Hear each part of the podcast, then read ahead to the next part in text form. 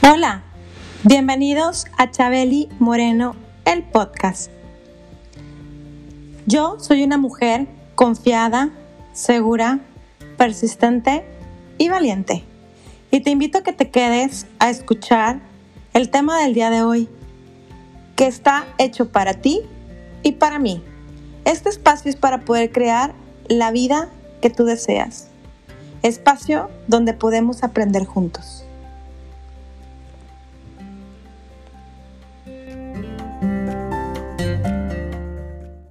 Bienvenidos a Chabeli Moreno, el podcast.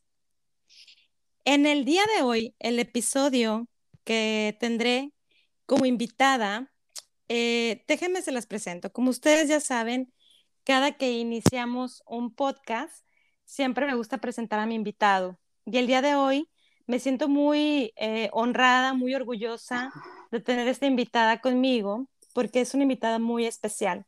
Es parte de mi familia, además de que ella es licenciada en enfermería, eh, con una ah, especialidad posbásico de administración y en terapia intensiva.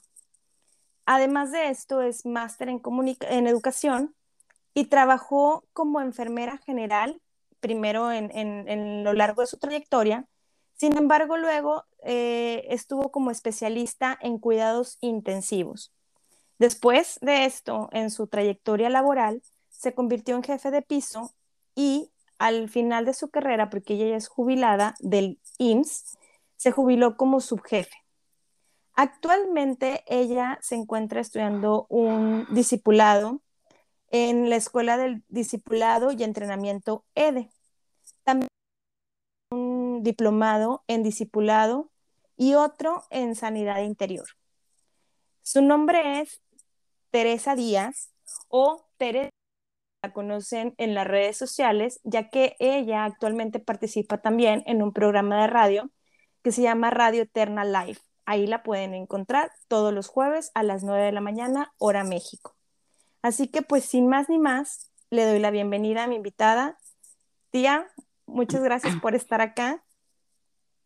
No, muchas gracias a ti, eh, Claudia, por haberme invitado a participar en este programa. Este, sé que eh, estos podcasts que tú estás eh, pues haciendo cada semana, ¿verdad? Han sido de mucha ayuda para mucha gente, incluso este, yo he subido link en, el programa de radio, ¿verdad? En el cual estoy participando y hay gente que pues los has estado escuchando e incluso yo también, ¿verdad? El otro día estaba ahí escuchando los programas y este pues yo me gozo grandemente, ¿verdad? Porque hay, temas muy bonitos, ¿verdad? Temas muy, muy, este, pues que te edifican, ¿verdad? Que eso es lo importante, que te ayudan este, a salir adelante. Y pues para mí es un, es un gusto, ¿verdad? Que me hayas invitado. Este, pues sí, somos este, la tía y la sobrina, este, pero para mí es un honor también, ¿verdad?, de que tú estés haciendo esto, porque esto es una parte importante, ¿verdad?, para ti, y, qué bueno que, que, así lo estás realizando. Este, y pues sí, yo ya soy jubilada, jubilada del IMSS. Cuando les digo que soy jubilada, como que se, se imagina la gente que ya estoy así muy grande, ¿verdad? no, Está joven, está joven. Lo único es que, pues realmente, tía, es que a ti te tocó, es que normalmente las generaciones más abajo tenemos la idea de que la gente ya se jubila hasta los 65 años. Afortunadamente, pues a ti te tocó también este, la dicha de disfrutar que te jubilaras muy joven, porque así lo estipulaba el protocolo eh, sobre todo en el, en el instituto, ¿no? En, el IMSS. Así es, exacto. Sí, yo entré con prácticamente con la ley de, del seguro social anterior, ¿verdad? Entonces, este, pues nos jubilábamos no por edad, sino que nos jubilábamos por años de servicio. Entonces, pues a mí me tocó, bendito sea Dios la dicha, ¿verdad? De que al cumplir los 27 años ya laborados, pues ya te podías jubilar. Entonces, este, pues eso fue lo, lo, que pasó. Y aparte, pues que en aquellos años entraba uno más joven también a trabajar, ¿verdad? Entonces, este, ahorita ya, ya no es igual, ya cambió la ley del seguro social y ya la gente o se jubila por años trabajados o por años de servicio, digo, por años de, de, de edad, pero pues ya te piden, o sea, como dices tú, ¿verdad? Ya 60 años o más para poderte jubilar. Y ahorita les están pidiendo, antes pedían 27 años, ahorita están pidiendo 35 años laborados, entonces pues ya la gente se está jubilado más grande, ¿verdad? sí.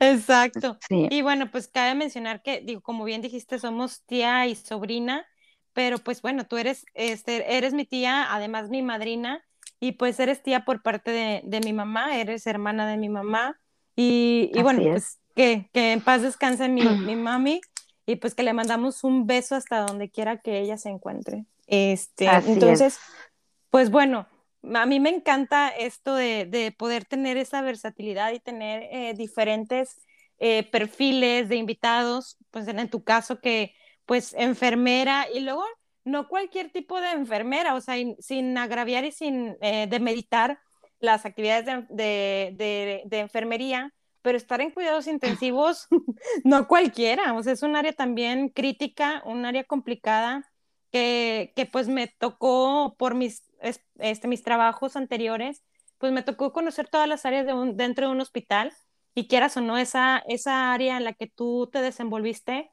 pues yo pienso que hay que tener mucho corazón, pero también una mente eh, muy centrada, porque pues son pacientitos que a lo mejor los vas a tener ahí eh, durante una larga estancia y quieras o no, te puedes encariñar, ¿verdad? Y existe esa parte de, de, los sentimientos con tus pacientes y todo esto que se involucra.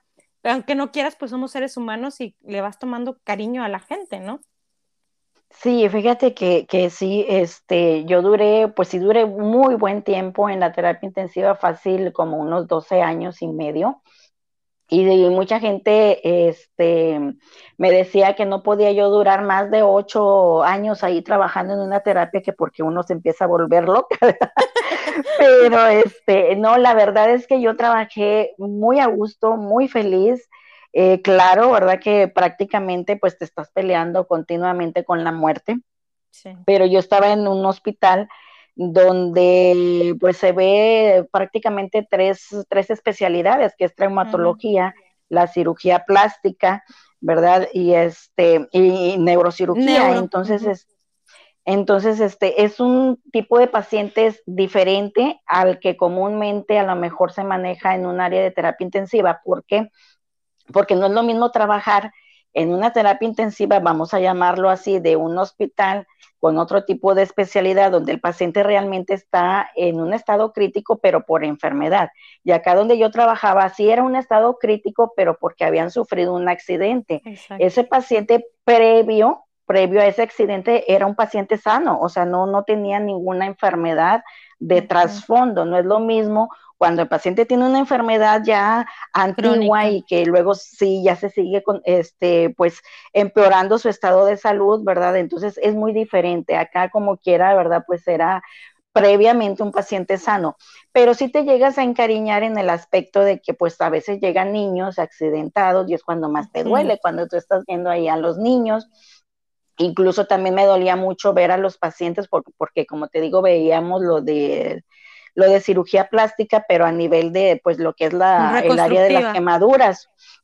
Sí. entonces llegábamos a tener pacientes pues a veces sí con un porcentaje muy alto de, quemaduras en su cuerpo, ¿verdad? Y era pues sí algo fuerte verlos, ¿verdad? Que eh, cuando tú los cambiabas, a veces hasta de posición, e, este, se venía la pielecita entre las sábanas, ¿verdad? Entonces, el este, pues, sí es algo, el dolor y quieras que no, pues a ti también, ¿verdad? Te da algo de, sentimiento, aunque a veces dicen, es que las enfermeras no sienten, las enfermeras son muy duras, pero no, lo que pasa es de que pues uno tiene que, que aguantar todas esas cosas pero muy dentro de nosotros, pues sí tenemos ese sentimiento, ¿verdad? De que dices tú, ay, Señor, ¿verdad? Todo lo que estamos viendo y lo que estamos pasando, pero por eso siempre he dicho que este, cuando seas enfermera, tienes que ser enfermera de vocación, si no, no la vas a armar, la verdad, ¿verdad? esa es la, gran realidad.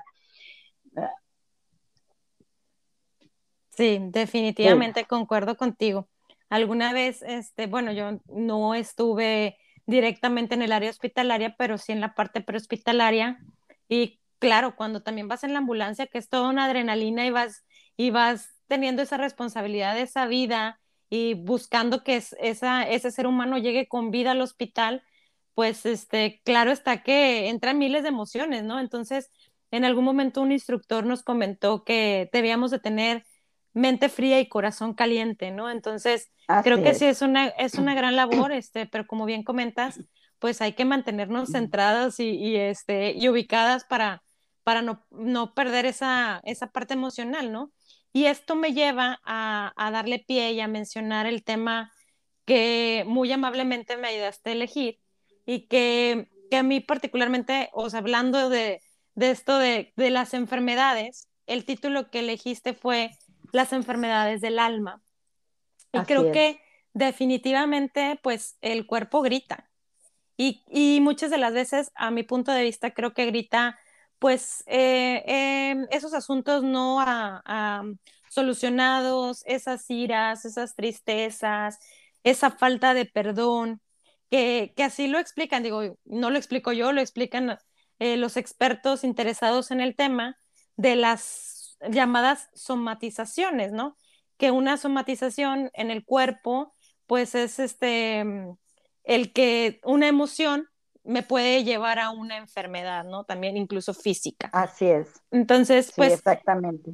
Que, que, y que incluso, tía, que este, estas culturas orientales que son muy clavadas en ese sentido, le han dado a cada enfermedad una explicación sobre eh, cuál es la emoción que no está resuelta, ¿no? Y, y, en, y, hay muchas teorías, ¿no? Respecto a esto, pero yo pienso que eh, sí son emociones guardadas y que si no las soltamos y no las liberamos y no nos liberamos a nosotros mismos, pues sí nos pueden traer más adelante este, enfermedades, ¿no? Que, que en su momento eh, ya hablando así de, desde mi experiencia y haberlo visto en carne propia y directamente con mis padres, pues eh, hoy por hoy yo puedo decir, tal vez eran unas emociones que ellos no tenían sanadas y por eso los llevó también a, a, a, tener una, una enfermedad como la diabetes, ¿no? Que hablando de la diabetes, dicen que la gente que sufre diabetes son personas que les hizo falta mucho amor y esa dulzura desde su niñez. Y cuando va avanzando, pues obviamente están buscando como esa dulzura y el cuerpo pues la, la emana de esta manera, ¿no? Y la diabetes pues es un, es un nivel de glucosa alto. Y que bueno, pues... Así es, o sea, incluso, o sea, como dices tú, ¿verdad? El cuerpo eh, prácticamente te está hablando, cuando, alguna manifestación que tú traes en tu alma, pues el cuerpo habla, como tú lo mencionabas ahorita en un principio, ¿verdad? porque detrás también de cada enfermedad hay emociones ocultas, entonces este es cuando se empieza a manifestar. Así como a veces nosotros hablamos de las enfermedades a nivel físico, ¿verdad? También eh, existen esas enfermedades del alma y cuando uno no las canaliza adecuadamente es cuando empiezas con otro tipo de problemas, ¿verdad? Para ti misma y también para tu salud, también a nivel físico. Exacto, exacto. Y pues bueno, tú el día de hoy vienes con ese tema y que pues eh, te digo, yo, yo lo veo desde ese punto de vista, eh, que pues hay que calmar ese grito adolorido de un alma oprimida, lo diría, lo, lo llamaría de esa manera, ¿no? Por llamarlo de, de una forma. Así es, exactamente. Entonces, pues, arráncate y adéntranos en el tema y pues vamos a platicarlo. Bueno, vamos a platicar el día de hoy, pues, de las enfermedades en el alma. Y pues a lo mejor podemos decirnos, ¿verdad? Este, ay, ¿a poco existen enfermedades del alma? Pues mira, yo creo que sí existen esas enfermedades del alma. Yo sé que a lo mejor, eh, eh, pues hemos escuchado y alguna ocasión, ¿verdad? Que hay mucha gente que nos dice, no, es que, mira, yo así soy, así Dios me hizo, así nací y así me voy a morir, ¿verdad? Es, ese es un tipo de personas que aunque sepan que a lo mejor están haciendo algo equivocado, no lo quieren aceptar. ¿sí? Y cuando tú no quieres aceptar que a veces te equivocas, pues dices tú, no, es que yo soy así, ¿verdad? Y, así me voy a morir, así voy a seguir siendo igual, ¿verdad? Porque es, es una persona, ¿verdad? Pues a lo mejor que no le gusta cambiar o que no le gusta que le digan que se equivoca, ¿verdad? Porque pues sí, yo creo que a todos, a nosotros en alguna ocasión nos ha pasado que de repente nos equivocamos y que nos pueden decir, oye, es que la, la regaste, ¿verdad? Así como comúnmente dice uno, ¿verdad? La regaste en cierta situación, mira lo que dijiste o mira lo que hiciste o cómo te portaste y tú empiezas a decir, no, no es cierto, ¿a poco yo dije eso? ¿A poco yo me porté así? O sea, no, ¿verdad? Porque no nos gusta que nos estén diciendo. Y eso hasta cierto punto es normal, ¿verdad? Porque es la reacción de todos nosotros de, poder decir, ay, no, yo creo que yo no, no, no, ¿verdad? Yo quiero seguir siendo igual, porque nos, nos, uh, nos gusta e, este, querer haciendo, seguir haciendo lo que nosotros queremos, ¿verdad? Como que no aceptamos, a veces somos muy difíciles aceptar un cambio en cualquier aspecto de nuestra vida. No nos gusta ese cambio. Simplemente yo lo veía, ¿verdad? A veces también con, con este, mis compañeras de trabajo que pues eh, yo a veces las tenía que mover de un departamento a otro y se negaban rotundamente, ¿verdad? O sea, porque decían, es que yo no voy a ir allá, es que porque, porque te, te malacostumbras, ¿verdad? A que nada más en un área, en un área, en un área, y te van a mover y como que se te viene el mundo encima. Entonces es lo mismo que sucede con nosotros en nuestra vida, que queremos a lo mejor cambiar y no podemos. ¿Por qué? Porque pues es muy normal, ¿verdad? Que siempre estamos a lo mejor a la defensiva y a la negativa, que nosotros pensamos que estamos en lo correcto y no queremos cambiar. Entonces, así, mira, hay mucha gente que ahorita en la actualidad pues se preocupan mucho por tener un cuerpo saludable y pues yo pienso, ¿verdad? Que pues sí, está muy bien, es muy válido, es muy válido que tengamos un cuerpo muy saludable, que nos cuidemos, que comamos bien, ¿verdad? Que hay gente que hasta toma suplementos alimenticios y es muy válido, o sea, está, está correcto, pero así como nos preocupamos por tener un cuerpo saludable, pues también hay que, hay que darle también eh, algo especial a nuestra alma, a nuestro corazón. ¿Por qué? Porque también el alma y el corazón deben de estar sanos, porque somos un conjunto. Si yo estoy sana también en mi interior, también lo voy a reflejar en una manera exterior. Vamos a estar muy bien, ¿verdad? Porque de qué me sirve que, que, que yo esté muy bien, a lo mejor físicamente, que mi cuerpo esté muy bien cuidado, si yo a lo mejor voy a estar con un, eh, un semblante a lo mejor no muy grato, que a lo mejor pueda tener eh, una cara que dicen, así como decimos después, ¿verdad? Oye, tienes una cara de pocos amigos, ¿sí? ¿Por qué? Porque tenemos allí una raíz de amargura y eso va a dañar nuestra alma y a lo mejor vamos a estar así con el ceño todo fruncido, ¿verdad? Y entonces dices tú, oye, pues, ¿qué, qué, qué está pasando, verdad? Entonces, así como sanamos nuestro cuerpo de alguna dolencia, también necesitamos sanar nuestra alma. Si nosotros nos duele algo en nuestro cuerpo, ¿qué es lo que hacemos? Pues corremos inmediatamente a tomarnos algún analgésico, ¿verdad? El que tengamos ahí a la mano, este, si yo tengo un dolor de cabeza, si me duele el estómago, no sé, corremos a buscar el analgésico que tengamos para poder sanar esa dolencia de mi cuerpo. Bueno, y así como yo tomo un analgésico que me va a ayudar en esa dolencia que yo tengo de mi cuerpo, también tengo que hacer algo si yo tengo un dolor de mi alma. ¿Sí? No sé si a lo mejor yo me esté dando a entender, me esté explicando con lo que yo les estoy diciendo, ¿verdad? No, definitivamente sí. Bueno, porque mira, yo pienso que hay muchas preocupaciones en nuestra vida y, y, pues todos hemos tenido alguna situación difícil, ¿verdad? Yo sé que la vida pues no es prácticamente un color de rosa, siempre vamos a tener algún detallito ahí en nuestra vida, ¿verdad? Y, pues todos estamos sujetos a que podemos estar preocupados por nosotros y también por nuestros seres queridos, eso es muy normal, pero eh, e incluso en ocasiones nos podemos estar eh, disgustando por algo, ¿verdad? Eh, porque cometemos algún incidente o porque nos hacen algún incidente, simplemente algo tan simple y tan sencillo que, que sucede mucho aquí en, en, México, ¿verdad? No sé si allá en Canadá, pero aquí nosotros en, en, en la pues llamándose en Monterrey, Nuevo León, tenemos muy mala cultura vial. Entonces, este, pues, ¿qué es lo que sucede, verdad? Que, que a veces tienes algún incidente, ¿verdad? Con, con alguna persona que va manejando. Y eso, ¿qué, ¿qué, es lo que pasa, verdad? Que ya te enojaste, ya te molestaste ese día, ya te amargó la hora, el momento, ¿verdad? A, la situación que tú estabas este, presentando. Entonces dices tú, ok, ya, ya te preocupaste por algo, ya sufres algún disgusto, pero que ese disgusto se pueda desaparecer. Porque ¿qué sucede cuando te disgustas con algún familiar y dices tú, bueno, yo me disgusté con este familiar, pero bueno, ok, ¿verdad? Pues ya sané mi herida, ya pedí disculpas, ya pedí perdón, ya todo pasó y ya todo está bien. Pero ¿qué sucede cuando te vas quedando con ese disgusto por días, por semanas, por años, por el tiempo que pase?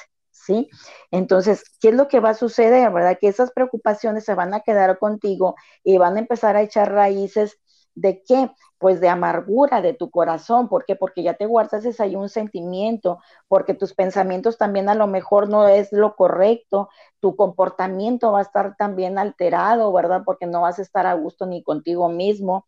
Entonces, esas preocupaciones y esos disgustos se pueden prolongar por mucho tiempo, pero que, que esos disgustos, ¿verdad? También no vayan a ocasionar después un, un, este problema más grande, un problema orgánico. Es como tú mencionabas ahorita en un principio, que todas esas este, dolencias del alma también pueden ocasionar enfermedades. Entonces eso es lo que no queremos, ¿verdad? Somos un conjunto de cuerpo, alma y espíritu y, las tres áreas de nuestra vida tienen que estar sanas, porque si no sanamos un área y la otra la dejamos ahí sin, sin sanar esas heridas, pues también va a interferir en todo. Entonces, eh, yo sé que hay heridas, ¿verdad? Que a veces como que no han sido eh, sanadas, como que se han quedado ahí muy en el fondo de nuestro corazón. Y dice que la enfermedad está en la parte más importante de nuestro cuerpo. ¿Y cuál es la parte más importante de nuestro cuerpo? La cabeza y el corazón. Entonces, si nosotros no sanamos nuestra cabeza y nuestro corazón, pues se van a manifestar muchas enfermedades a nivel del alma. ¿verdad? Entonces, una de las enfermedades era, como tú decías ahorita en un principio también, que mencionabas, la tristeza. Mira, yo aquí les voy a mencionar unas enfermedades del alma, pero no quiere decir que sean todas las que hay. Hay infinidad de enfermedades del alma. Si se ponen a investigar, ¿verdad? Pues van a encontrar muchas, muchas enfermedades del alma y, dices tú, oye, yo no sabía que existía todo esto, pero sí, hay muchas enfermedades del alma, pero yo ahorita pues voy a mencionar las que a mí se me hicieron un poquito más, eh, eh, como que más comunes, ¿verdad? En nosotros. ¿Por qué? Porque nosotros hemos llegado a tener a lo mejor en, en momentos de nuestra vida la tristeza, ¿sí? Entonces, ¿qué sucede cuando tú tienes una tristeza? ¿Por qué se te viene esa tristeza? Pues a lo mejor porque pasaste algún mal momento, porque estabas en la escuela y a lo mejor no pasaste alguna materia, o porque a lo mejor no te realizaste adecuadamente en un trabajo, no sé, ¿verdad? Por, por diversas circunstancias puede venir a tu vida la tristeza, ¿sí? Sea de lo que sea. Entonces, ¿qué sucede? Cuando esa tristeza, ¿verdad? Eh, pues no la has superado, ¿En qué se convierte después? En una depresión profunda. Y ahorita, en estos tiempos, desgraciadamente, en estos tiempos de pandemia, yo sé que hay muchas personas que están pasando precisamente por una depresión. ¿Por qué? Porque después de que pasaron por, por, ese cuadro, que a lo mejor algunos de sus familiares o algunas personas conocidas muy allegados, este, ya sea también de amistades, compañeros de trabajo, que estuvieron pasando y que tuvieron esta enfermedad del COVID, ¿verdad? Y, pues también se dejaron a lo mejor con algo de tristeza en su vida o porque perdieron algún ser querido, ¿verdad? Entonces, ¿qué, qué sucede? Que eso va a traer a lo mejor, si tú no lo canalizas adecuadamente, ¿qué, qué va a suceder? Pues que puedes caer en una depresión profunda. Exacto, o incluso en una baja autoestima, ¿verdad? Claro, en una baja autoestima. Fíjate que también las situaciones de la, de la autoestima también, e, este, pues van a traer a tu vida muchos problemas. ¿Por qué? Porque hay gente que desgraciadamente también eh, te puede lastimar, a, veces este, sin querer. Eh, así como luego dicen, no nada más es el daño físico, sino también el daño psicológico. Y hay mucha gente que te puede ocasionar daño psicológico y, y pues también eso va a ser una, ¿qué, es lo que te va a ocasionar? Pues el autoestima baja, ¿verdad? Y, así como la tristeza también te causa la autoestima también muy baja, ¿verdad? ¿Por qué? Porque estás en un estado de tristeza y que puedes llegar a decir, es que yo no puedo salir de esto, eh, este, yo me siento mal conmigo misma, no, es que yo no sirvo para hacer algo. Entonces em, empiezas a, tener algo así como que, que piensas a, verte tan, tan encerrada contigo misma, ¿verdad? Que, que, tú mismo ya, ya no encuentras una salida al problema que tú traes. Entonces, es muy importante que canalicemos esa tristeza para no caer en, una depresión y para no tener nuestra, nuestra autoestima muy baja. ¿Sí me explico? Sí, oye tía, y por ejemplo, em, bueno, y perdón que te interrumpa, pero ¿hasta qué punto? Porque en, en, este, en este tema que es como con una línea muy delgada, ¿hasta qué punto puede llegar luego a, victimizarse la persona, ¿no? Porque luego se convierten en víctimas. Y ah, están en el de, ay, pobrecita de mí, ay, a mí todo me pasa, y este, y es que yo este, estoy deprimida, y como que siento que esas afirmaciones no tan positivas, pues naturalmente te van a seguir trayendo más de eso a, la, a tu vida, ¿no? Entre más ah, digas tú, no quiero estar enfermo, no quiero, no, es que para mi punto de vista, para mí, Chabeli Moreno, no es la manera adecuada, o sea, para mí es, la afirmación adecuada sería, yo quiero estar, o sea, yo quiero mi vida, este, salud, eh, quiero un sistema inmune alto, protegido, estoy, estoy bien, estoy sana, estoy fuerte, este, merezco todo lo bueno, pero como que cuando estás hablando como de lo mismo, de lo mismo, o caes en esto, en esto que yo menciono en, un nivel de victimez, o caes en esa depresión, eh, o caes en esa baja autoestima que la baja autoestima yo la, la, la enlazo con la falta de amor propio. Así es, o sea, llegas a un momento así de que ya, como dices, ya te haces una víctima, como que todo me lo hacen a mí. O sea, todo es para mí. A veces a lo mejor la gente ni siquiera te está ofendiendo y tú ya te haces la ofendida, ¿sí? Porque tú dices, este, oye, no, es que fíjate lo que me dijo. Y dices tú, ¿y a qué horas te ofendió? ¿A qué horas te dijo algo? O sea, porque tú ya te has convertido en esa persona, ¿verdad? Que no quiere salir adelante. Aquí hay algo muy importante, fíjate, en todas esas situaciones, de que cuando tú te empiezas a sentir así como que eres la víctima de todo, yo creo que aquí yo siempre les he dicho que lo más importante en nosotros para poder salir adelante es que tienes que tener disposición. Si tú no tienes disposición, no vas a querer que ninguna otra persona te pueda ayudar o que te pueda dar un consejo, ¿sí?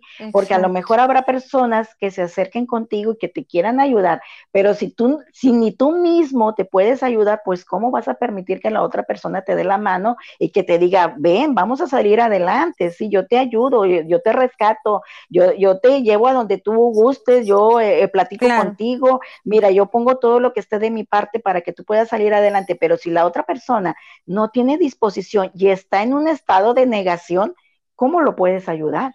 Exacto. Es como el ejemplo que decías tú ahorita de tus compañeras de trabajo. Tú decías, bueno, te voy a mover de área y, su parte era la negación porque no querían hacer ese cambio, pero yo creo más bien es, como seres humanos, no nos gusta salir de la zona de confort, así la llamo yo. No. Es como, ay, pues es que aquí estoy bien cómoda, o sea, ¿cómo voy a a retarme a mí mismo a salir, sí, pues poquito pero segurito, ¿no? Luego decimos, ¿no? Claro, exacto. Y, dónde están también, además de esto, dónde están esos sueños? Porque creo que todos los seres humanos tenemos sueños que queremos materializar o que queremos que se conviertan ya en, en una meta o en un objetivo palpable. Sin embargo, lo, lo vamos dejando de lado pues por estas enfermedades del alma o por este tema de no quiero salir de mi zona de confort, por este em, eh, eh, enfermedad de amargura o de depresión que hoy me estoy cargando, ¿no? Exactamente. Sí, o sea, no, como yo te decía, o sea, no queremos cambiar. Por eso sí, la frase esa muy popular, ¿verdad? De que no, es que yo así soy, así me voy a morir, ¿verdad? O sea, sí es cierto. Hay gente que se niega rotundamente a un cambio, que se niega a, salir adelante, que se niega a buscar otra alternativa para ellos. Y yo sé que hay muchas cosas que puedes hacer, que te pueden ayudar, pero siempre hay que tener la disposición y quererte a ti mismo porque ya cuando dices tú, ya caíces en un estado ya así de que ya eres la víctima, ya no te quieres ni a ti mismo. Y si tú no te quieres a ti mismo, tampoco puedes querer a los demás. Entonces es muy importante también todas esas situaciones para que nosotros podamos salir adelante si tenemos alguna enfermedad del alma o si nosotros a lo mejor estamos viviendo esa situación con algún familiar, con, con algún amigo incluso hasta con algún vecino, ¿verdad? Que a veces dices tú, oye, mira cómo, está pasando la situación, pero sí hay gente que, que, se niega rotundamente, que te dicen tú prácticamente quieres ayudarles y como luego dicen te cierran la puerta, ¿cómo les ayudas? ¿Sí, me explico?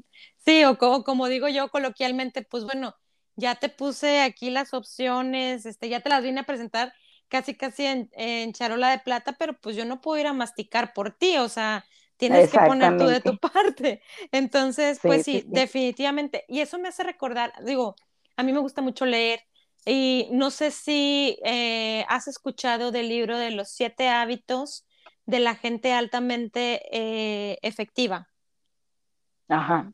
Eh, ese, ese libro, justamente en el primer hábito, que es la proactividad, habla de esto perfectamente, así como el, el de la mayoría de los seres humanos, no importa eh, ni, ni qué cultura, ni qué país, ni qué religión, ni qué nada, em, expresa el ser humano de esta manera de así soy yo, así, así soy, no voy a cambiar y así me voy a morir y así me voy a quedar. Entonces esa, esa, eso pues llega a ser luego un tanto, pues un tinte no tan positivo para la vida de la persona, ¿no? Pero al final, como bien dijiste, creo que la decisión está en mí y, y, yo, y yo misma tengo que poner de mi parte para salir adelante, para lograr mis sueños, para cumplir mis objetivos, para salir de esa zona de confort para que mira, o sea, tú que eh, estuviste muchos años en el área médica, eh, hay, hay, veces en las que sí dicen los especialistas, ¿verdad? Que, que ya es un desorden y que son temas también de mentales, pero yo me, voy, yo me voy más por la parte de, si tú tienes ese equilibrio, como tú ahorita también decías, ok, no estamos peleados porque este, creo que el hacer ejercicio, el alimentarnos bien, eh, va de la mano también y, es un equilibrio eh, completo, o sea, es trato mis emociones, ya sea yendo con, un este, especialista o como platicaba yo en, un en uno de los podcasts, este, en episodios pasados, que, lo tenemos también gratis y que el mejor psicólogo, el mejor psiquiatra es Dios, este, sin tocar un tema de, de, religión, ¿verdad? Pero, Exactamente. Pero, eh, y es gratis, y ahí está. Entonces, ese equilibrio se busca en, a ver, ¿qué le estoy dando de comer a mi alma? ¿Qué le estoy dando de comer a mi cuerpo en el sentido, este, ya no figurado, sino en el sentido eh, real, lo que, lo que como, mis alimentos, cómo lo cuido, si, si me malpaso, si no me malpaso, si le, le doy prioridad a mi salud? Porque, quieras o no, yo pues tuve un ejemplo tal vez no tan positivo con mis padres, que en su momento pues mi mamá no se cuidó como debía esa diabetes y pues enfermedades más crónicas, o sea, de, por sí la diabetes ya era una enfermedad que se convirtió en crónica, pero fue también por, por falta de, a lo mejor de, de alimentarse adecuadamente, de cuidarse, de, de darse ese cariñito, ¿no? Entonces, creo que va de la mano y esto que tú decías, bueno, no estamos peleados con eso, pero para poder evitar esa enfermedad del alma, pues hay que cuidar en mente, cuerpo y alma, ¿no? O sea, no solamente, este, porque como decías, hay gente que solo se enfoca en lo físico, pero descuida lo demás. Sí, o hay gente que está muy enfocada solo en lo espiritual, pero también como dicen, dice Dios, ayúdate, que yo te ayudaré, ¿no? Entonces podemos estar muy bien en el tema con Dios, pero pues Dios no está viniendo a darme de comer, entonces, o sea, me refiero a, pues yo tengo que preparar mis alimentos adecuadamente, alimentarme, suplementarme, lo que, lo que sea para mantener mi cuerpo sano en todos los sentidos, ¿no? Así es, exactamente. Fíjate cómo, cómo eh, este, nos, nos, afectan todas estas enfermedades, ¿verdad? Y, y, así como a veces nosotros estamos tristes, ¿verdad? Porque podemos pasar por una situación difícil, también otro punto, también muy importante, que es la amargura. Hay gente que se ha vuelto también muy, muy amargada. ¿Por qué? Porque esta misma tristeza los va a ocasionar una amargura, una profunda pena, un dolor y un desagrado que puede experimentar cada quien, ¿verdad? Como consecuencia de alguna situación que le deparó la vida, a lo mejor sin querer, pero ya pasaron por algún evento triste eh, y, y, luego que esa tristeza se fue convirtiendo en una amargura. ¿Verdad? Eh, el, fracaso, alguna actividad también que ellos estaban haciendo, el sentimiento también que puede desencadenar también todo esto de la tristeza y la amargura hacia alguna situación especial, ¿verdad? Con alguna persona. Entonces, como que te vas cargando tú de amargura, o sea, como una cosa va llegando a la otra. Así como tienes una tristeza, también esa tristeza después se puede convertir en qué? En una amargura. Y ya cuando tienes así el corazón, como luego dicen, hecho trizas, ¿verdad? Pues ya no vas a estar bien contigo mismo, ¿verdad? ¿Por qué? Porque no has canalizado ese, esa raíz de amargura que tú traes en tu corazón. O, o cuando le tienes coraje a alguna persona, es como cuando luego dicen, ay, es que no quiero ver ni a esta persona porque me cae como patada en el hígado, ¿verdad? Así dice mucha gente. Esa es la expresión coloquial que dicen. Y luego, ¿qué sucede? Que pasas algún coraje y luego dices tú, traigo el estómago hecho nudo. ¿Por qué? Porque no has sacado adelante todo lo que trae. Hay muchas enfermedades que a veces vienen a nuestra vida y dices tú, tengo hasta gastritis. Y la gastritis a veces es simplemente un estrés que ahí tú tienes rezagado e, e, en, tu cuerpo. ¿Por qué? Porque ya pasaste por alguna tristeza, porque ya pasaste por alguna amargura en tu corazón que no la has podido sacar y se empiezan a manifestar de otra forma también en tu cuerpo físico, ¿verdad? Entonces, cómo todo viene a desencadenar, ¿verdad? Si, si no haces, mm. si no canalizas bien la tristeza, se convierte en una amargura. ¿sí? Entonces, eh, también todo eso nos va a ir dañando a nosotros como personas. Y, otro, otro, fíjate, otra situación también de una enfermedad del alma puede ser la ira. ¿Por qué la ira? Porque la, la ira viene siendo prácticamente un estado de furia y un estado de violencia. ¿Sí? Puede ser ambos o puede ser nada más uno, ¿verdad? ¿De, qué? Porque todo eso va a generar un enojo. Es como yo te digo, cuando uno se enoja, pues está a veces en un estado de ira, ¿verdad? Porque dices tú, oye, este, a veces hasta se te sale cualquier palabra que no debiste de haber dicho, ofendiste a alguna persona, te enojaste muy impulsivamente, entonces ya estás en un estado de ira. Entonces, incluso los psicólogos recomiendan también que exteriorices toda la ira de alguna manera para evitar que esta después vaya a causarte también una enfermedad. Es muy importante señalar que existen esas formas no violentas de canalizar todos estos sentimientos negativos. Ahorita tú misma nos estabas diciendo, ¿verdad? Que hay actividades muy sanas que nos pueden ayudar a canalizar lo que es la tristeza, la amargura, la ira que podamos tener. ¿Por qué? ¿De qué manera la podemos canalizar? Mira, hay gente que le gusta, como tú decías ahorita, le gusta mucho hacer deporte y que es muy bueno, es muy sano, porque el deporte también te hace liberar muchas toxinas de tu cuerpo y eso te va a ayudar y te va a sentir mejor. ¿verdad?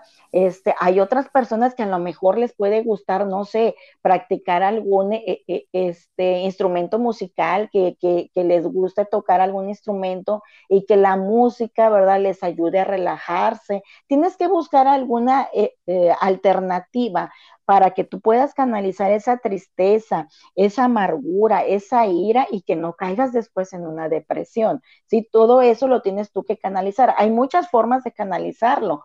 ¿Verdad? Puede ser, como te digo, el deporte, puede ser la música. Hay gente que no practica la música de algún instrumento, pero que a lo mejor escuchando música se pueden relajar, leyendo algún libro, no sé, alguna buena literatura que puedan encontrar. Hay mucha literatura ahorita en el, en el mercado, ¿verdad? Que te puede ayudar también este, a salir adelante. Entonces, las herramientas ahí las tienes. Lo importante es de que puedas utilizarlas y que tú, como te digo, estés con una disposición para poder salir adelante y buscar una alternativa de solución, porque no te puedes quedar con esos resentimientos en tu alma.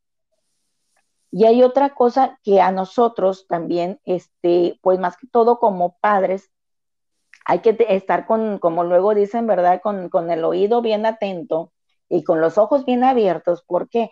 Porque también nuestros hijos a veces tienen algún resentimiento y nosotros no lo hemos notado. ¿Cuántas veces hay muchos niños, verdad?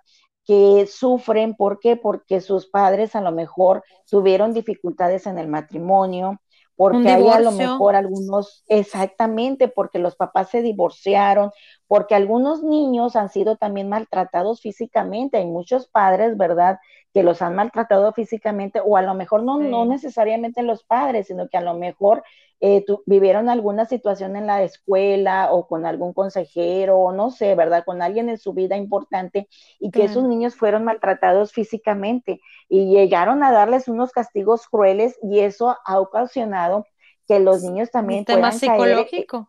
En un tema psicológico y que a, lo mejor nosotros como padres a veces no lo vemos, no, no lo tomamos en cuenta porque decimos, no, es que el niño está muy chiquito y él ahorita no se está dando cuenta, incluso tenemos la mala costumbre de que si estamos discutiendo, ¿verdad? A veces estamos discutiendo delante de los hijos y eso es muy malo ah, eh, y, lo decimos a veces así como que no, ahorita no importa, el niño está muy chiquito, pero los niños se dan cuenta de todo. ¿Verdad? Son esponjitas, son esponjitas que van eh, viendo todo lo que está sucediendo y todo se les carga también a esos niños. Entonces es muy importante también ver, también observar cuando nosotros tenemos hijos, ¿verdad?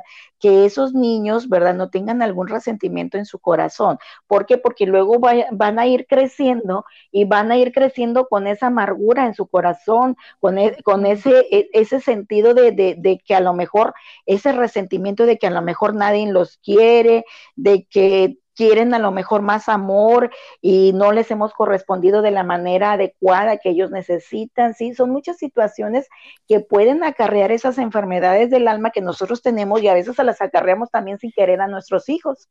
Exacto. Entonces hay que estar, hay que estar muy atentos en todo eso. Sí, y eso era lo que te iba a decir, o sea, es una, es un, es una cadena viciosa, o sea, al final de cuentas, pues lo, lo aprendió esa generación y luego la va a ir descargando con la otra generación y así te vas hasta que tomas las riendas y buscas romper con esos patrones y decir, hasta aquí, ya basta, ya no más. Y porque fíjate que eh, hay un episodio que se llama Disciplina Positiva. Eh, yo en su momento tomé un entrenamiento de disciplina positiva, ahorita que hablabas de esto, y es súper importante darle a los hijos el reconocimiento, darles a los hijos esa validación, eh, y, sobre todo ese amor y la crianza con disciplina positiva se basa en ser firmes pero amables. O sea, no está peleado, pero a veces esos castigos crueles de los que tú ahorita mencionabas, pues dejan una huella, una marca eh, en el corazón, este, que a veces, pues al pasar de los años es imborrable. Entonces sí es un tema em, muy importante eh, este, punto que tú mencionas con los hijos, ¿no? Digo, yo lo comparto porque pues también hoy en día yo soy mamá y, dicen las psicólogas, este, mi amiga Areli, que fue quien me impartió el, entrenamiento, ella es psicóloga, dicen que pues obviamente eh, la disciplina positiva no solo se, adapta a los niños, sino a, todas las edades, incluso a los adultos en, el área este, de las empresas, pero también dicen que los primeros siete años de vida dejan unas este, marcas imborrables en los hijos, ¿no? Como bien decías, si, si tuviste un papá o una mamá que tenía esos actos de, castigo, pero de castigo físico, cruel, en el de a lo mejor levantarte la mano o no sé, ¿verdad? Hacer algún castigo fuerte que como niño pues vas tomando ese resentimiento y luego se puede convertir en un odio hacia los padres. Fíjate que, que, que, este, sí, eso es muy importante porque este, si hay situaciones que se convierten así, por eso es muy importante que si, por ejemplo, los papás eh, a lo mejor, ¿verdad?, eh, se llegasen a divorciar o se llegaron a divorciar, es muy importante también que canalicen todo eso con sus hijos, que los lleven a terapia psicológica para que los niños puedan aceptar ese proceso. Incluso cuando hay algún duelo, ¿verdad?, en la familia, que alguien falleció y que los niños eran muy e, este, a lo mejor muy allegado a esa persona que falleció, también es muy importante también llevar a los niños a una terapia para que les ayude a salir adelante, ¿verdad? E, este, incluso ahorita que dices tú que, que los maltratos físicos, ¿verdad? Y que luego se convierten en resentimientos. Fíjate que este, es cierto, yo me acuerdo, bueno, pues tú conociste a mamá Berta, ¿verdad? Este, y, yo me acuerdo mucho. Una abuelita muy particular, entonces ella como mamá, ¿verdad? A lo mejor traía algo, yo sentía que ella traía algo de a lo mejor de resentimiento, ¿verdad? Y lo canalizaba con nosotros, sus hijas, ¿sí? Entonces, eso sí, después se te va a ir haciendo eh, algún resentimiento. A mí me ayudó mucho, ¿verdad? Toda esta situación de que pues yo estaba estudiando enfermería, entonces a raíz de que yo estudié enfermería, pues yo estaba viendo también materias de psicología, estaba viendo materias de psiquiatría y todo eso, y como que todo eso fue sanando, ¿sí? Porque yo no estaba directamente en un tratamiento de psicología, pero simplemente el haber estudiado enfermería a mí me ayudó mucho, sí, me ayudó mucho a desenvolverme también porque pues yo antes era una persona bien callada porque pues mamá sí nos decía, sí nos inculcó, a lo mejor era la forma de que a ella la, la, la, la educaron también, ¿verdad? De que usted no diga nada, usted callada y usted esto y usted el otro, entonces te quedas con ese resentimiento de que, pues es que yo no puedo hablar, ¿verdad? O sea, yo no puedo decir ni cómo me siento. Entonces sí es muy importante darles la confianza a nuestros hijos y preguntarles incluso, oye, ¿cómo te sientes?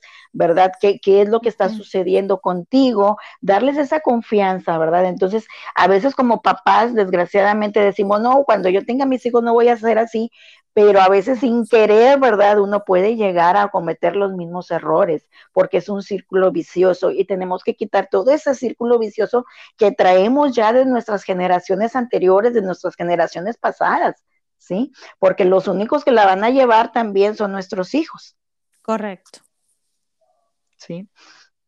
Y pues mira, ahorita vamos a seguir hablando de los abusos emocionales, que yo creo que esto de abusos emocionales también va muy ligado con los resentimientos en los corazones de nuestros hijos. ¿Por qué? Porque también nosotros, aún siendo adultos, podemos llegar a, sufrir algún abuso emocional, porque el abuso emocional, ¿qué, es lo que sucede? Busca lastimar. ¿De qué manera? A través de los insultos, a través de las humillaciones, de los rechazos, de las devaluaciones, ¿verdad? Entonces, es todo eso eh, que, que, estás pasando a través de una persona que ha sido, que te ha causado un abuso emocional, puede ser a lo mejor tus papás, puede ser a lo mejor algún jefe, porque los jefes a veces también son muy abusivos emocionalmente con su gente que, que tienen a cargo, ¿verdad? A veces se pasan pasan ese límite, incluso a veces hasta las parejas de uno, ¿verdad? También cuando ellos no están bien enfocados en lo que realmente ellos quieren ser, pues empiezan a, proyectarse, le digo yo, ¿verdad? Y empiezan a proyectar también esos sentimientos de abuso hacia otra persona, hacia su pareja, y te empiezan a lastimar a través de los insultos. Porque también así como hay daño físico, a veces es más fuerte el daño psicológico que te pueden ocasionar. ¿Sí? Y entonces, ¿qué sucede cuando tú empiezas a escuchar muchas palabras que a lo mejor no son buenas para ti? Mira, hay, hay personas que a veces te dicen, es que no sirves para hacer determinado trabajo, tú eres un tonto, tú no sirves para esto, mira nada más lo que estás haciendo, qué mugrero tienes, ¿sí? O sea, ese tipo de situaciones, pues en vez de, de, de levantarte el ánimo, pues no te va a gustar, ¿verdad? O, mira, eh, también las parejas, ¿verdad? Mm, que pues espero que no todos, ¿verdad? No, no todos son así, pero hay, hay muchas personas que a veces sus propias parejas eh, dices tú, oye, yo me quiero sentir bonita, me quiero sentir agradable, y llega el esposo y le dice, ¿por qué te vestiste así? ¿A dónde vas? ¿Por qué andas tan guapa? Sí, entonces todo eso te va a acarrear a ti un sentimiento de que, oye, me estás lastimando. ¿Por qué? Porque yo me estoy sintiendo, me estás haciendo sentir menos. Si yo soy una persona que yo me valoro a mí misma, que yo tengo mis propias, mis propias decisiones también, entonces también no hay que permitir que una persona abuse emocionalmente de ti, porque cuando tú lo permites, ¿qué es lo que va a ocasionar? Que tú te vas a sentir rechazada, que te vas a sentir una persona devaluada, que tú no sirves para nada, ¿sí? Entonces también hay que tener mucho ojo con eso, no permitir que nadie nos lastime. Y sobre todo también si tú eres una persona que te valoras a ti mismo, por eso aquí entra todo esto que yo te decía hace, hace un momento, ¿verdad? Que tú te sientas también valorada, que tú tengas la disposición de salir adelante, ¿verdad? Y que tú, tú sepas amarte a ti mismo, porque cuando tú te amas a ti mismo, tú puedes salir de todas estas situaciones que, que se pasan como las enfermedades del alma, porque tú no vas a, a, decaer, tú no te vas a dejar pisotear por nadie, porque tú tienes un valor. ¿Sí? Entonces es muy importante también que tú tengas un valor como persona y que tú te lo creas, porque cuánta gente no hay que, las llegan a lastimar tanto y que no se creen que valen. Sí, hay muchas mujeres muy abusadas, ¿verdad? Todavía ahorita vemos en pleno siglo que estamos viviendo ahorita actualmente, que hay muchas personas que, que, devalúan mucho la integridad de la mujer, ¿sí? Entonces, no se creen que pueden salir adelante. ¿Cuántas veces te dicen tú, no, es que tú sí puedes porque tú eres preparada? No, aquí no es de preparación, aquí es de la disposición que tú tengas y, cómo te sientas contigo misma, ¿sí? Cómo te valores a ti misma.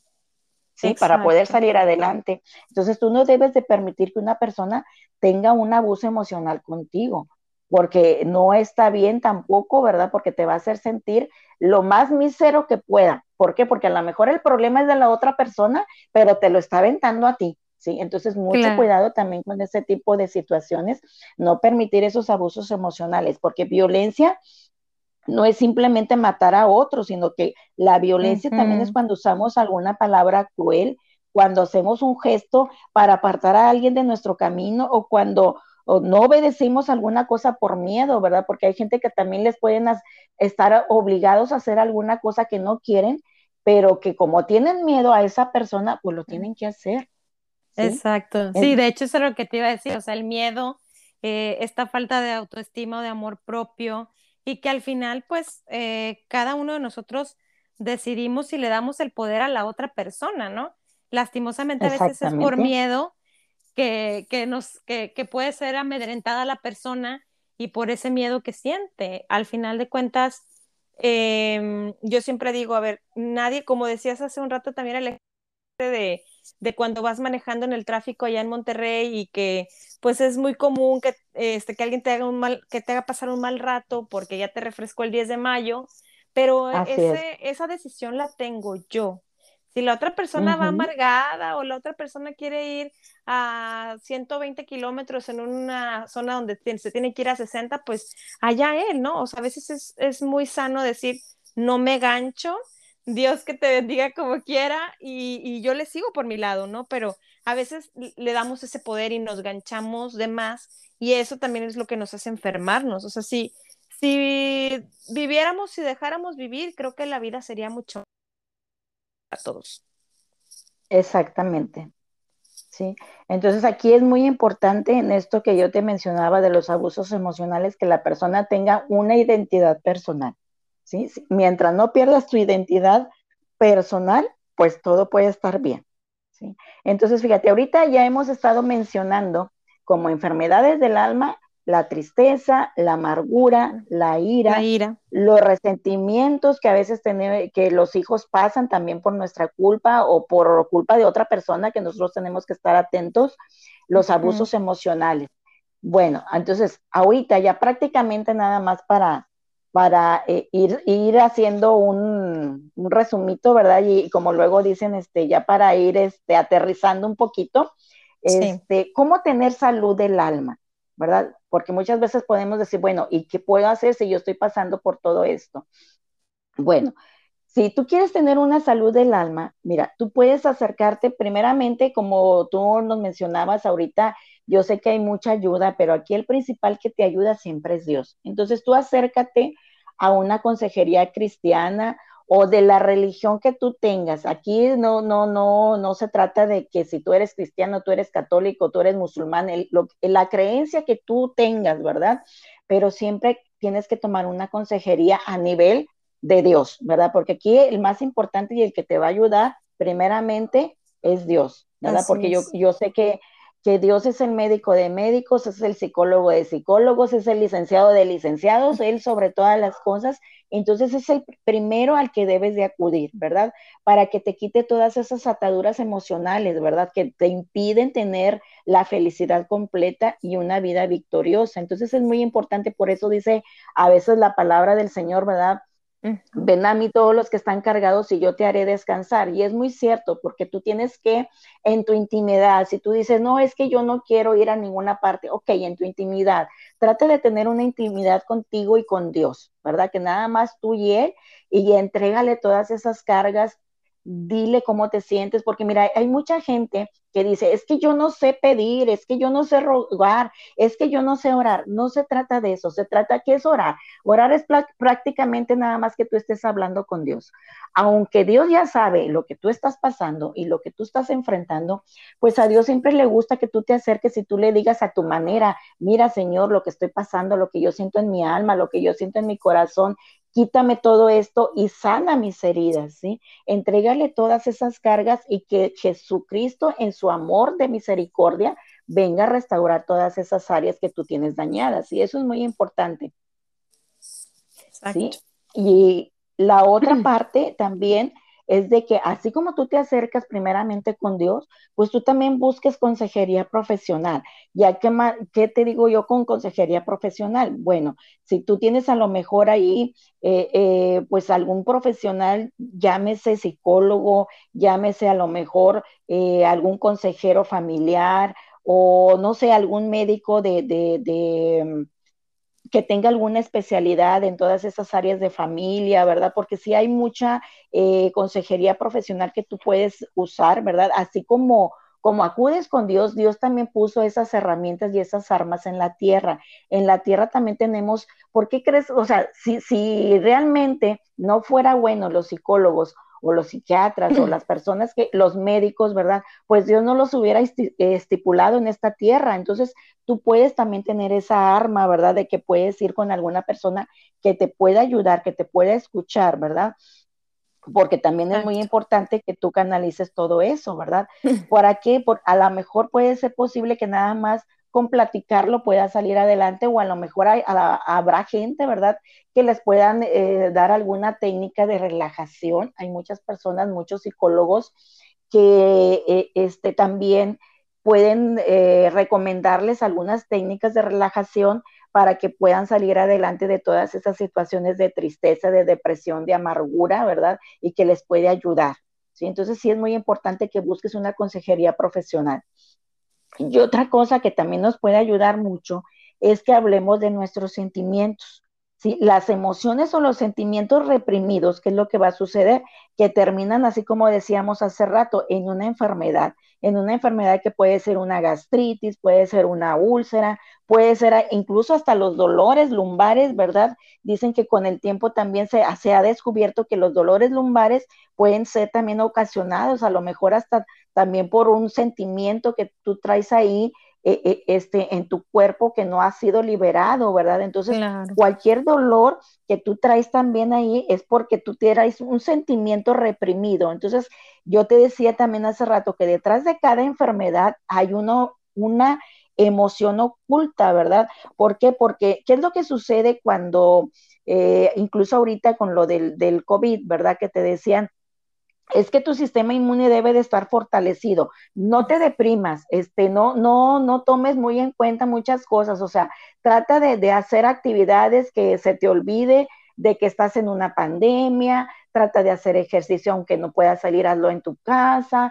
o sea, te daban muchas alternativas de solución. Para que, para que no cayeras en un estado de estrés, porque dicen que el estrés lo que va a ocasionar es que el sistema inmune disminuye. Y cuando el sistema inmune disminuye, pues vienen todas las demás enfermedades, ¿verdad? Simplemente a veces hasta la gripa te puede atacar. Entonces, ya ahorita con lo del COVID, ¿verdad? Mucha gente cayó en depresión, cayó con el sistema inmune bajo. ¿Por qué? Porque estuvo muy estresada todo este tiempo de pandemia, que no se pudo hacer muchas cosas, que mucha gente perdió hasta el trabajo. Entonces, ¿qué, qué pasó? Que, que llegaron a un estado de estrés tan alto que su sistema inmune eh, pues les bajó, ¿verdad? ¿Y, ¿Y qué? Pues acarrearon la enfermedad. Entonces, por eso te digo que detrás de cada enfermedad hay una emoción oculta. Entonces hay que tener mucho cuidado porque el cuerpo empieza a gritar de alguna enfermedad. ¿Por qué? Porque tú no has canalizado también todas esas enfermedades que traes en el alma. Incluso a nivel de hígado, a nivel de intestino también se manifiestan mucho cuando traes a veces el estómago así bien inflamado, que dices tú traes una colitis, a veces las situaciones de colitis también es por un estrés, por una situación de enfermedad del alma que tú traes ahí. ¿sí? Entonces es muy importante que tú puedas hablar de ese sentimiento, ¿verdad? Y si tú dices, bueno, es que yo no quiero ir a hablar con un consejero, bueno, busca a alguien de tu familia, alguien de plena confianza, algún amigo muy íntimo, donde tú puedas entablar ese diálogo, ¿verdad? Para poder decir cómo te sientes y que esa situación vaya pasando, como que las heridas van sanando, cuando tú las vas sacando y cuando tú empiezas a hablar del problema, ¿verdad? Como que empiezas a sanar, empiezas a sanar esas heridas, ¿verdad? Y, eso va a hacer que tú te despojes de toda esa carga emocional que tú traes. Y, y luego el paso muy importante, hay que saber perdonar, ¿sí? ¿Por qué? Porque el perdón es un paso que muchas muchas personas, ¿verdad? Consideramos que es difícil. ¿Y por qué es difícil? ¿Por qué? Porque hemos dejado que el tiempo pase, porque las heridas provocadas por el, el, prójimo, ¿verdad? Pues han costado mucho esfuerzo y sin embargo esto es un requisito, el perdonar es un requisito, porque si la otra persona no te perdona, tú tienes que perdonarte a ti mismo. Yo creo que aquí el perdón no es nada más para la otra persona. A la otra persona a lo mejor ya hasta se olvidó de lo que te hizo. La otra persona ya a lo mejor anda muy bien, ¿verdad? Y tú eres la que estás lastimada.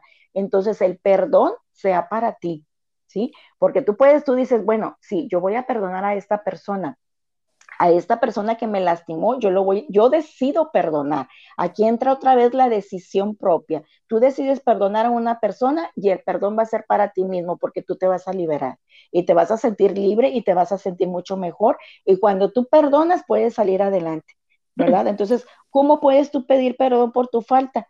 si nosotros no perdonamos a nuestros ofensores. Entonces tú tienes que saber perdonar para poder pedir perdón, ¿verdad? Entonces no puedes guardar un rencor hacia nadie porque eso te va a dañar a ti internamente. ¿Por qué? Porque eh, todo eso te va a causar una herida en tu corazón, ¿verdad? Entonces no puedes estar así con esa herida en tu, en tu alma, en tu corazón, tú tienes que perdonar. Pedir perdón y perdonar es la clave principal para una sanidad interior. En cualquier curso que tú vayas de, sanidad interior, te empiezan a hablar del perdón. Mira, hay situaciones que a veces se te han marcado tan fuerte en tu vida y que tú dices, pasa el tiempo y yo no puedo perdonar a esa persona, o que a lo mejor probablemente esa persona ya hasta falleció y tú nunca lo perdonaste, ¿verdad? Bueno, yo te quiero decir que sí lo puedes perdonar, aunque esa persona a lo mejor ya no tenga nada que ver en tu vida, tú en tu interior, ¿verdad? Visualiza a esa persona que la tienes enfrente y, y, y di a ti mismo, ¿verdad? Yo te perdono, yo te libero, te libero a ti, pero me libero a mí misma de esta situación que me está pasando, ¿verdad? El perdón se convierte, como te digo yo, e, e, en un requisito indispensable para poder sanar cualquier herida y para qué? Si tú tienes perdón, tú ya vas a tener amor también hasta para las otras personas, para tú poderles dar una bendición y poderles decir también que te amas a ti misma y amas a los demás. Aquí ese es el requisito principal, el pedir perdón, ¿verdad? Y otro punto que, que también se nos olvida, ¿por qué? Porque como te digo, hemos estado a veces en estados de ira, de euforia, de enojo. Entonces, aquí muy importante el dominio propio, como tú decías ahorita hace un momento, depende de mí, ¿verdad? Si alguien me hizo algo cuando yo iba manejando y me recordó el 10 de mayo y todo, bueno, ahí depende de mí como persona que yo no me ganche en esa situación, ¿sí? Yo dejarlo pasar y pues ni modo, que Dios lo perdone, ¿verdad? Y este, Dios que te bendiga, yo sigo con mi camino. ¿Por qué? Porque a veces todas esas situaciones que pasan, todo el día andamos enojados y andamos molestos por lo que vivimos a lo mejor en la mañana y ya es de noche y todavía andamos con ese resentimiento, ¿verdad? Entonces aquí ¿qué es lo que sucede? Tienes que tener dominio propio, ¿verdad? Necesitamos tener el poder y la autoridad para nosotros poder controlar toda ira, ¿verdad? Y todo enojo, ¿verdad? Porque no podemos seguir reaccionando de una manera impulsiva sin considerar una consecuencia negativa de nuestros actos, ¿verdad? Porque a veces reaccionamos, es muy normal que nos enojemos, sí, sí es normal que a veces te disgustes por algo, pero que eso no te ocasione un problema mayor, eso es lo importante. Tienes que tener dominio propio para que no ocasione, que, que ese, esa ira que te ocasionó, ese enojo, no se convierta en algo mayor, ¿verdad? Que te pueda ocasionar algún daño a ti mismo. Entonces, eh, eh, tienes que tener, como yo te digo, pues a, lo, a veces dices tú, hago tripas corazón, ¿verdad? Y yo sigo adelante. ¿Por qué? Porque sí es muy importante que tú no te ganches con cualquier situación, tienes que dominarte. A veces es difícil y más que todo cuando tú tienes ganas de contestarle no sé qué tantas cosas a otra persona, pero dices tú, no, mejor tranquilo, aquí ya no cabe de que cuentes a veces hasta 10, sino que tienes que contar hasta mil, pero tienes que tener dominio propio, ¿verdad? Claro. Entonces, sí, porque nuestros sentimientos a veces nos traicionan. Entonces tenemos que saber controlar nuestra ira y nuestro enojo para no ocasionar un problema mayor tanto a la otra persona como a ti mismo. Entonces, pues mira, e, esto más que todo eh, eh, eh, son los puntitos, ¿verdad? Que a mí se me hicieron un poquito más, más relevantes en esto de las enfermedades del alma.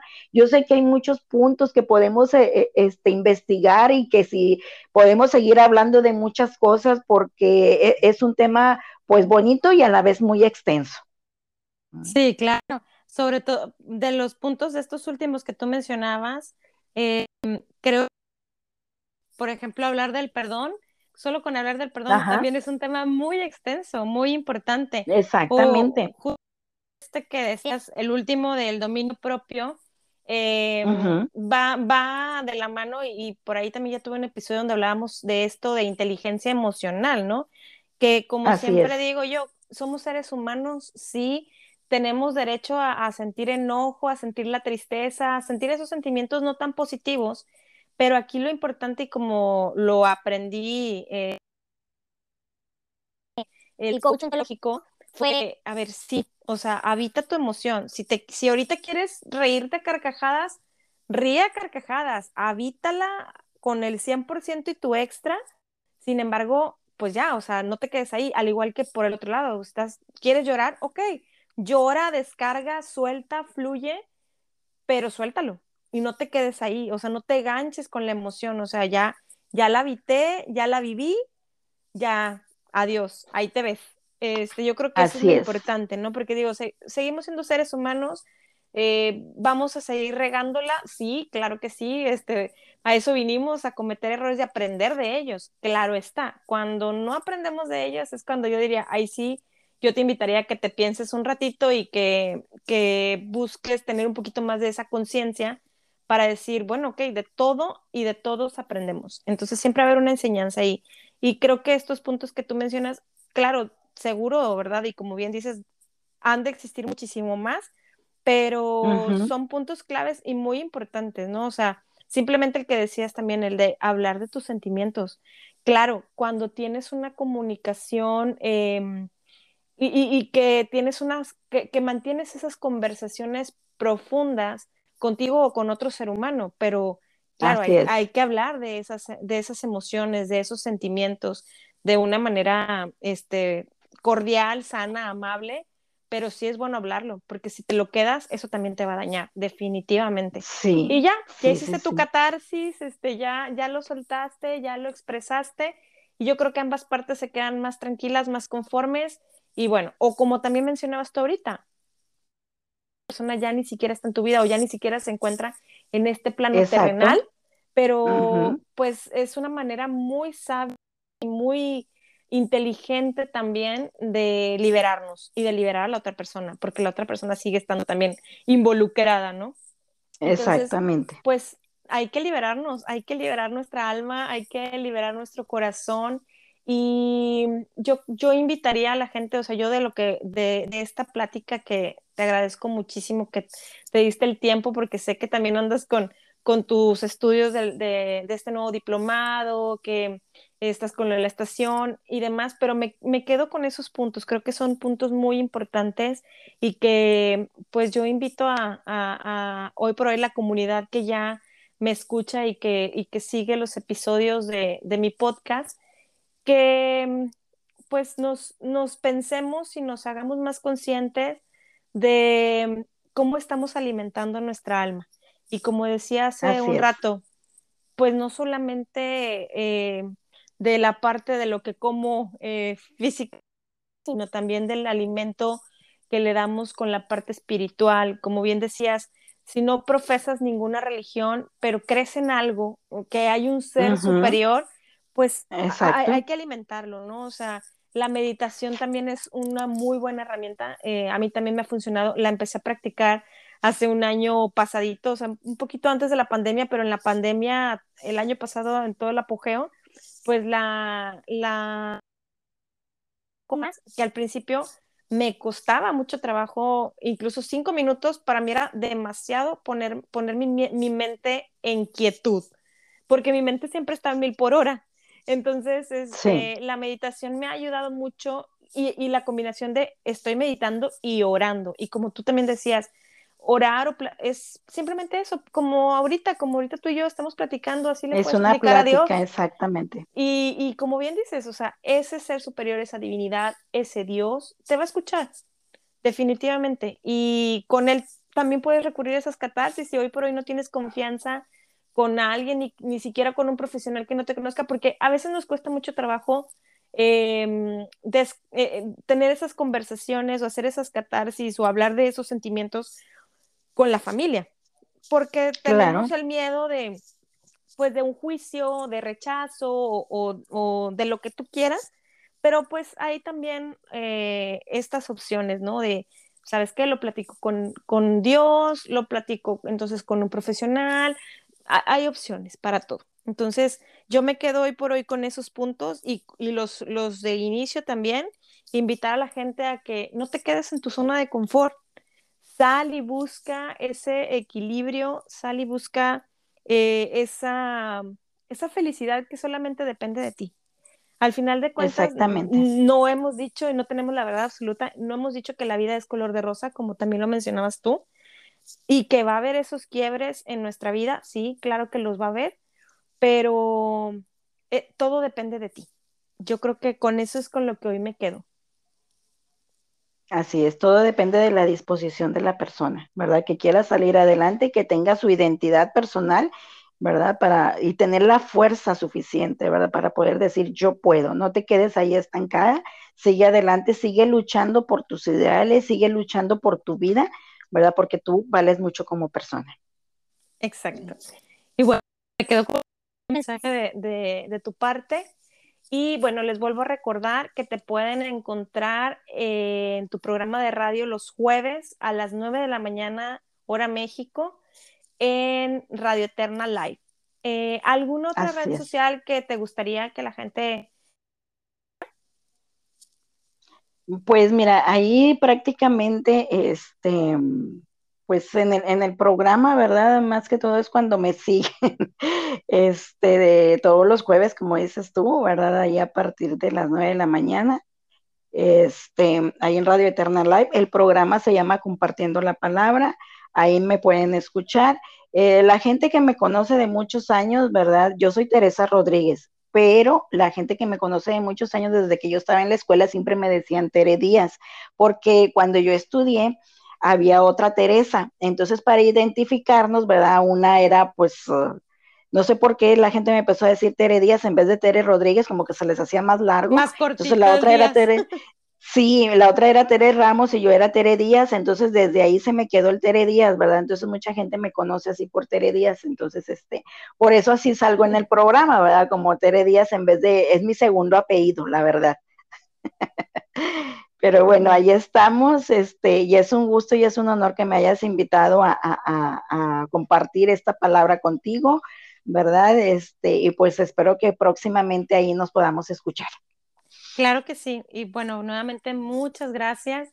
Y como se los digo a todos los invitados, las puertas del podcast siguen abiertas para volver a, tomar temas de interés para la gente y que más que nada hoy en estos tiempos, eh, yo creo que necesitamos edificar muchísimo más a, nuestra, a nuestro entorno, a, la gente que hoy por hoy escucha el podcast, ¿no? Que como siempre menciono, pues es simplemente para dejar un, granito de arena y aportar algo después de tantas este, noticias que hoy en día nos, nos rodean a nivel mundial, ¿no? Entonces ese es el objetivo principal. Exactamente. Y pues bueno, pues muchas gracias nuevamente, tía, gracias por, por aceptarme la invitación y bueno, pues muchas gracias también a toda la gente que escucha el podcast. Y pues bueno, ya saben que les abrazo con el alma y recuerden, Dios primero.